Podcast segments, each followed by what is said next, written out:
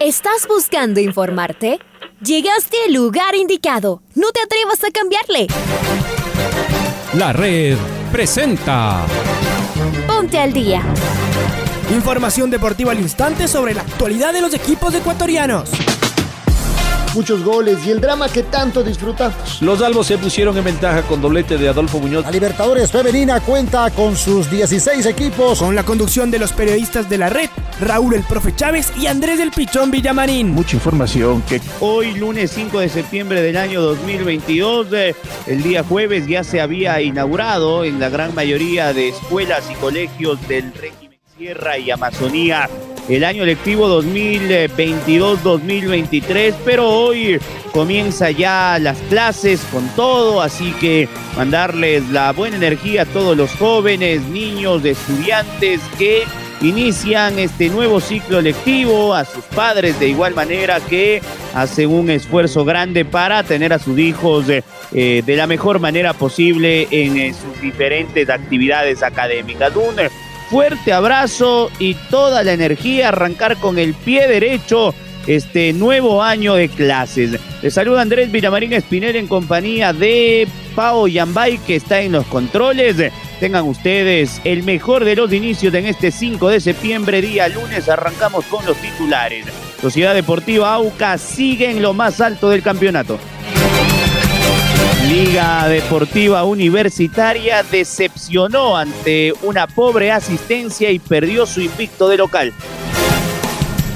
Jorge Célico fue despedido de Barcelona. Por su parte, Emelec se ilusiona con la etapa. Este martes comienza la nueva edición de la Champions League. En el fútbol femenino, ñañas y dragonas del Independiente llegaron con ventaja en sus llaves de semifinales. Y hoy se cumple con el tercer y último día de descanso en la Vuelta a España. Señoras y señores, en los 102.1 FM de la red llega Alfonso Lazoyala. Este es el editorial del día. Richard Carapaz volvió a estar en modo épico este sábado en la Vuelta a España. Luego de su proeza del jueves pasado, cuando ganó su primera etapa, se tomó un descanso el viernes y volvió a ubicarse en la escapada de la decimocuarta etapa, durísima de montaña, con un final en alto solo para elegidos. Y allá fue Richard, con estrategia calculada kilómetro a kilómetro, un grupo selecto de fugados, esta vez fueron la tercera parte que el jueves, y trabajando entre todos. Luego, forzando la marcha a falta de cuatro kilómetros, cuando el grupo ya estaba seleccionado, para finalmente lanzar la feroz ofensiva a falta de dos. Y desde ahí desplegar sus alas y volar para aguantar el embate del favorito Primo Roglic y el agresivo Miguel Ángel López. Fueron unos minutos llenos de tensión mientras Richard hacía un esfuerzo valiente y con un corazón a toda prueba. Sus dos perseguidores acortaban diferencias. Claro, ellos habían venido a rueda casi toda la etapa, mientras Richard había trabajado con sus compañeros de fuga. Había que llegar a la cima del temible puerto, pues a falta de un kilómetro para meta había un descenso donde sería imposible recortar diferencias. Richard se paraba sobre los pedales y apretaba los dientes. Su voluntad lucía inquebrantable y así llegó a la cima y comenzó una bajada que nos hizo encontrar a nosotros mismos un poco de aire para sostenerlo hasta el final. Llegó nuevamente exultante, pero al mismo tiempo fundido. Mucha alegría, como nos regaló Patricio Javier Díaz, el enviado especial de la red, desde la cima en Sierra de la Pandera. Ver a nuestros deportistas en vivo muchas veces no es sencillo. En la red lo planificamos todo un año. Queríamos estar cerca de Richard en las dos grandes de este 2022 y tras el podio en el Giro y con las victorias de etapa en la vuelta, nos sentimos privilegiados y agradecidos de nuestro campeón. Y todavía falta vuelta. Ayer Richard estuvo en la fuga, pero luego se frenó para rescatar a Carlos Rodríguez, que se quedaba en la decimoquinta etapa. Un generoso y notable campeón, capaz de cambiar el frac por el overol en un parpadeo, crack mundial. Mientras tanto, siguió la Liga Pro con un Aucas intratable que tras un partidazo derrotó a la Universidad Católica. Juan Manuel Tevez y un autogol de Anderson Ordóñez le dieron el triunfo en un partidazo. Facundo Martínez, el mejor de los camaratas, consiguió un golazo. Liga por su parte cayó sorpresivamente frente a Lorenzo en el Rodrigo Paz e hipotecó la etapa. Ha quedado a seis puntos de líder, muy lejos. El Independiente del Valle y el Barcelona tropezaron muy duro en Cuenca y en Gualaceo, respectivamente. El IDB cambió mucho su equipo, pues el miércoles juega en Arequipa. Un grueso error de su arquero Moisés Ramírez cambió el rumbo del partido y luego todo se complicó para los del Valle. Los canarios cayeron dramáticamente luego que habían empatado en el último minuto del tiempo normal. Un error les costó muy caro y la incertidumbre alrededor del equipo de Jorge Célico continúa. No podemos dejar de mencionar la gran actuación de Moisés Caicedo en el impactante Brighton. Esta vez marcó su primer gol de temporada, pero volvió a jugar un partido excepcional. Figura grande el tricolor.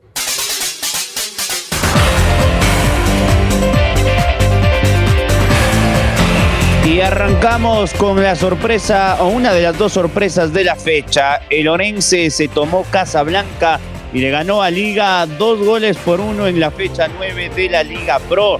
El equipo de Machala, con una soberbia actuación de Richard Calderón, derrotó a los Albos dos goles a uno. Vamos con Carlos Edwin Salas, que nos trae detalles de la sorpresa de lo que aconteció ayer en Casablanca. Chaca, ¿cómo te va? Gracias, Pichón, amigos. ¿Qué tal? Un gusto, saludos cordiales. El Orense se tomó el estadio Rodrigo Paz al vencer a Liga Deportiva Universitaria por la novena fecha de la Liga Pro, segunda etapa. El cuadro de Machala se puso en ventaja en los primeros minutos del compromiso, primero por intermedio de José Miguel Andrade, tras un centro y un frentazo soberbio que superó la defensa de Dida Domínguez. La segunda conquista también se dio en el primer tiempo y en los primeros minutos, tras gran jugada de medio campo del cuadro de Machala y un pase para que Richard Calderón defina en un mano a mano frente al Dida Domínguez. 2 por 0 se puso adelante el cuadro de Machala, pero Liga Deportiva Universitaria reaccionó en el segundo tiempo y acortó distancias. Lamentablemente para el cuadro quiteño el tiempo no le alcanzó. Con esto Orense sigue sumando puntos, se pone a 27 en la tabla, tabla acumulada, lo que le daría la opción de pelear un cupo para la Copa Sudamericana. Continuamos con más en el Noticiero al Día. Y vamos con los protagonistas entonces en la cancha de liga. Esto es lo que decía el DT Sube el Día, el técnico de los Albos y su reflexión tras la derrota en casa. Realmente me, me cuesta explicar por qué un arranque tan malo. Prácticamente regalamos un tiempo y eso es mucho, sobre todo cuando el rival te convierte en dos goles. Los motivos es difícil poder decirlo ahora, pero sí la realidad es que jugamos por sobre todas las cosas en un primer tiempo eh, muy malo y, y, con dos goles tempraneros, ¿no? Dos goles evitables si se quiere. Nos complicaron mucho con la movilidad de los primeros minutos. Después ya con los goles a los 7 minutos te vas poniendo más nervioso. No, no, pudimos encontrar. Esperé 25 minutos más o menos para, para ver cómo respondía el equipo. Después necesitábamos un poco más de área porque se iban a, a, encerrar, necesitábamos un poquito más de profundidad y exigir mejores centros de los laterales. Pero aún así, eh, el primer tiempo eh, muy, muy pasivo de parte nuestra, perdiendo duelos eh, y obviamente cediendo dos goles evitable. Después ya en el segundo tiempo empujamos eh, empezamos a ganar más duelos. Lamentablemente el gol llega un poquito más tarde de lo, de lo esperado.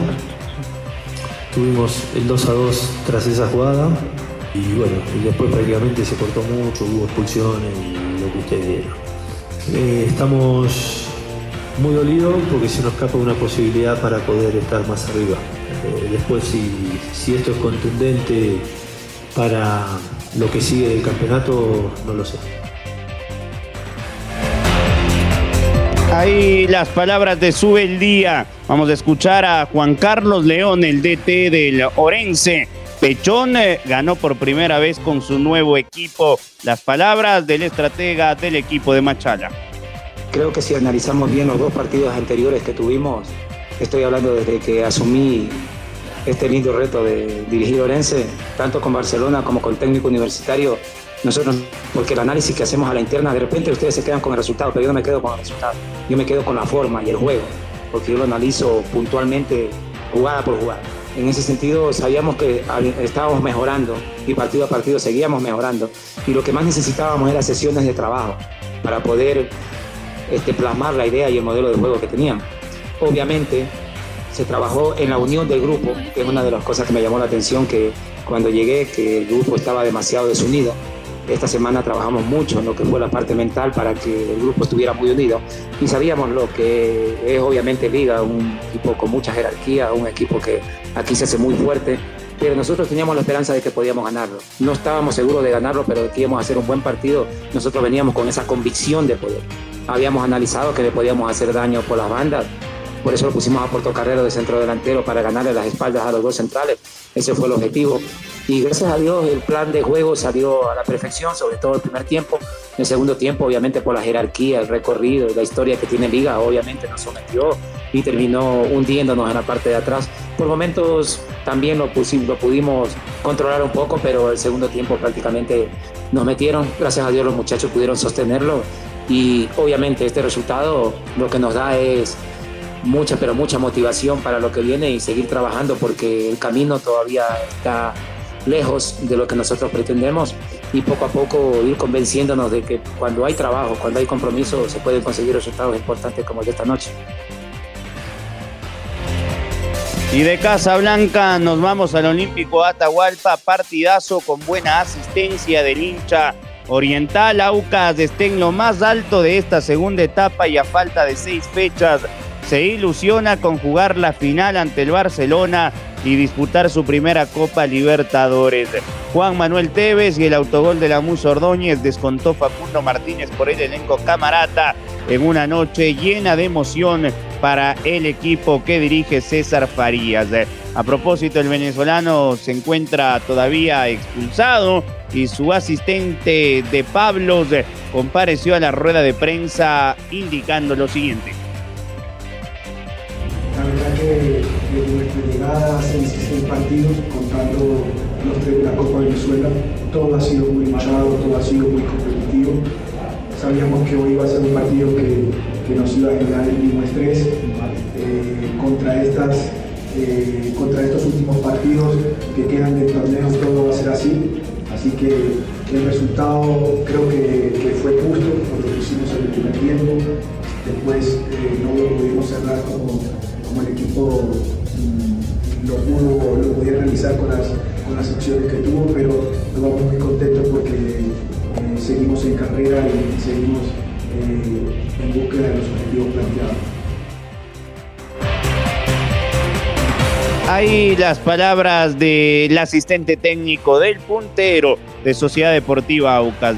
Y la noche del domingo se confirmó mediante un eh, boletín de prensa en las redes oficiales del Barcelona que Jorge Célico dejó de ser entrenador del elenco canario luego de la derrota en Azogues 2 por 1 el pasado día sábado y horas de la noche frente al Gualaceo. Célico dirigió su último compromiso. Se espera en el transcurso de este lunes y de la semana quién será el técnico que asuma de cara a lo que significará los posteriores duelos frente a Macará el domingo y la gran final del campeonato ecuatoriano de fútbol. Se especula que Fabián Bustos, quien fue el técnico de Barcelona hasta la segunda fecha, podría volver, aunque hay rumores que apuntan hacia Renato Paiva, que no le está pasando bien en el León de Guanajuato. Escuchemos a Célico, esto decía el sábado a la noche tras perder en Azogues, el que fue técnico del Barcelona sin ningún suceso positivo. Acá lo escuchamos. Estamos en un bache futbolístico. Este, hoy, quizás en el primer tiempo, tuvimos alguna opción clara. No la convertimos, bueno, eso se paga también. Ya el segundo tiempo, este, no, no encontramos el fútbol que deseamos. Así todo encontramos la igualdad. Y después, bueno, eh, la verdad que eh, sinceramente fue, fue un regalo el gol de Igualaceo, el segundo gol. Y bueno, estas son las cosas que tiene el fútbol y y tenemos que intentar este, recuperar a los jugadores, recuperar el estilo de juego, la forma de juego, como dice usted, de la primera etapa, y poder este, empezar a, consolidar un equipo que esté sólido para jugar la final. ¿no? Más que nada, Bruno eh, había acumulado la cuarta amarilla. Era realmente peligroso mantenerlo en cancha con un equipo que está buscando la igualdad. Se hace difícil tener un volante de marca solo. O sea, no tener ese volante de marca solo, sino tenerlo condicionado con la amarilla. Entonces el cambio tiene que ver con eso.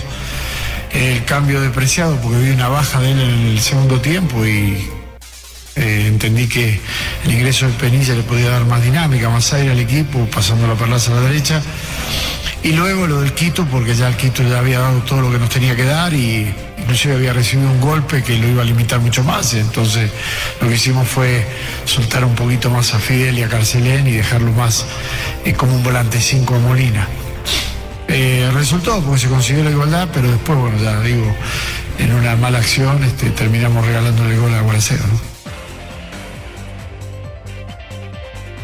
Las palabras de Célico que fue despedido de su cargo en Barcelona. Vamos al Capuel el viernes a la noche con el solitario gol de Alejandro Cabeza. El Club Sport Emelec le ganó a un aguerrido Cumbayá 1 a 0. Escuchamos al eh, técnico de los azules, al profesor Ismael Rescal. Yo creo que nos faltó haber hecho volantes, haber hecho volantes, sobre todo en el tiempo generamos contra un rival eh, entregado, con mucha densidad de jugadores y, que no es fácil entrar. Pero así creo que el equipo, tanto en acceso parado como en el juego elaborado en el primer tiempo, generamos oportunidades para haber, abierto el partido. Y ese tipo de rivales, o la mayoría de rivales que vienen al, estadio a, defender, pues esperen que el desarrollo del mismo sea este que que no hagamos gol, que estén dentro del partido y nosotros desesperar. Creo que fue fundamental no caer en la, desesperación, en tener tranquilidad, en seguir insistiendo lo que veníamos haciendo muy bien en el primer tiempo.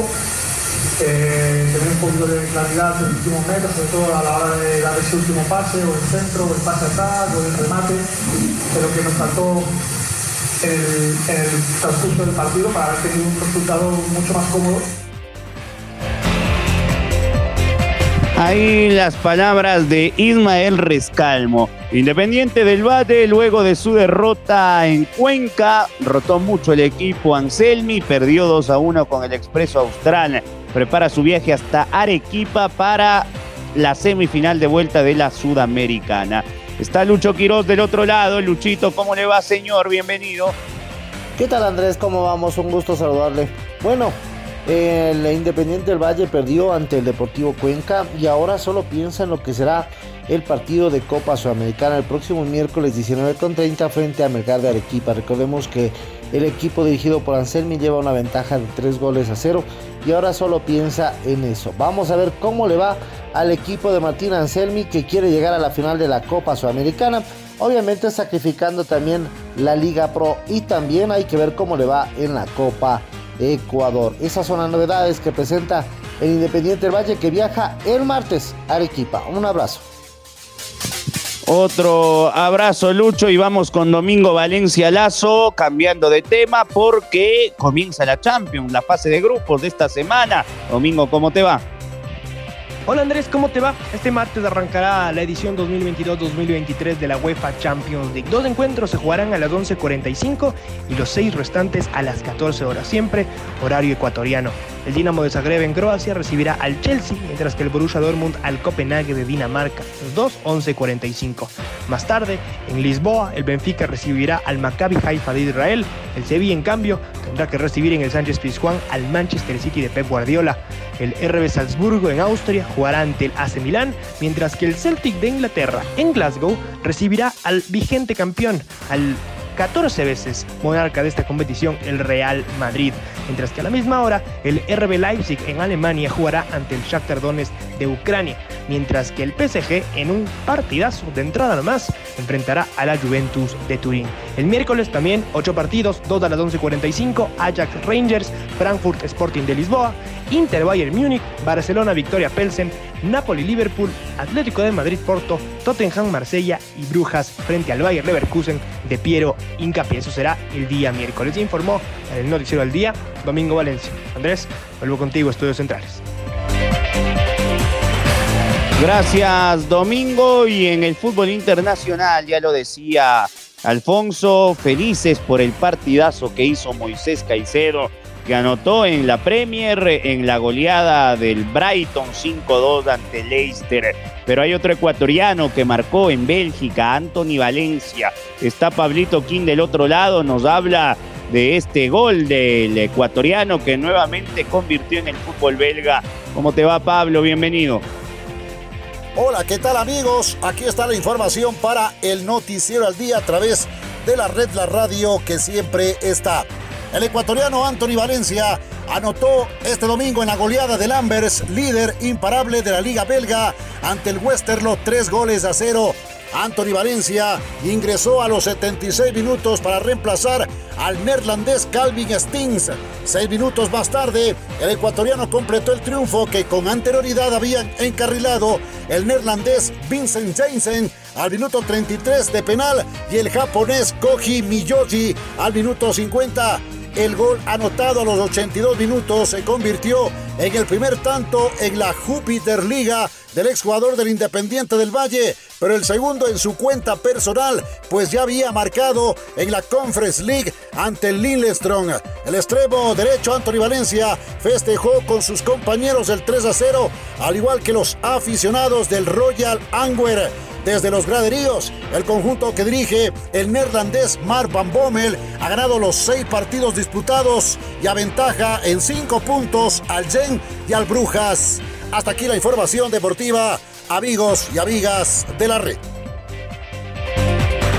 Gracias, Pablito. Ya nos reencontramos en un ratito en la primera luz. Y vamos con Marco Fuentes, porque hoy es el último día de descanso de la vuelta, en una semana que promete ser apasionante. Eh, ¿Cómo te va, Marquito? ¿Qué tal? Bienvenido.